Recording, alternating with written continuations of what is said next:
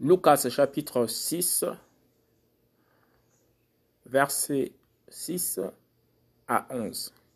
Guérison de l'homme à la main sèche. Or, il arriva aussi un autre Shabbat qu'il entra dans la synagogue pour enseigner. Et il s'y trouvait là un homme dont la main droite était sèche. Or, les scribes et les pharisiens l'observaient pour voir s'il ferait une guérison le jour du Shabbat, afin de trouver de quoi l'accuser. Mais il connaissait leurs pensées, et il dit à l'homme qui avait la main sèche, Lève-toi et tiens-toi debout au milieu. Et il se leva et se tint debout.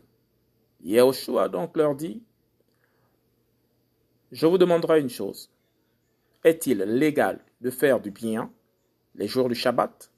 Ou de faire du mal, de sauver une âme ou de la perdre Et ayant regardé tout ce qui était autour de lui, il dit à l'homme, Étends ta main.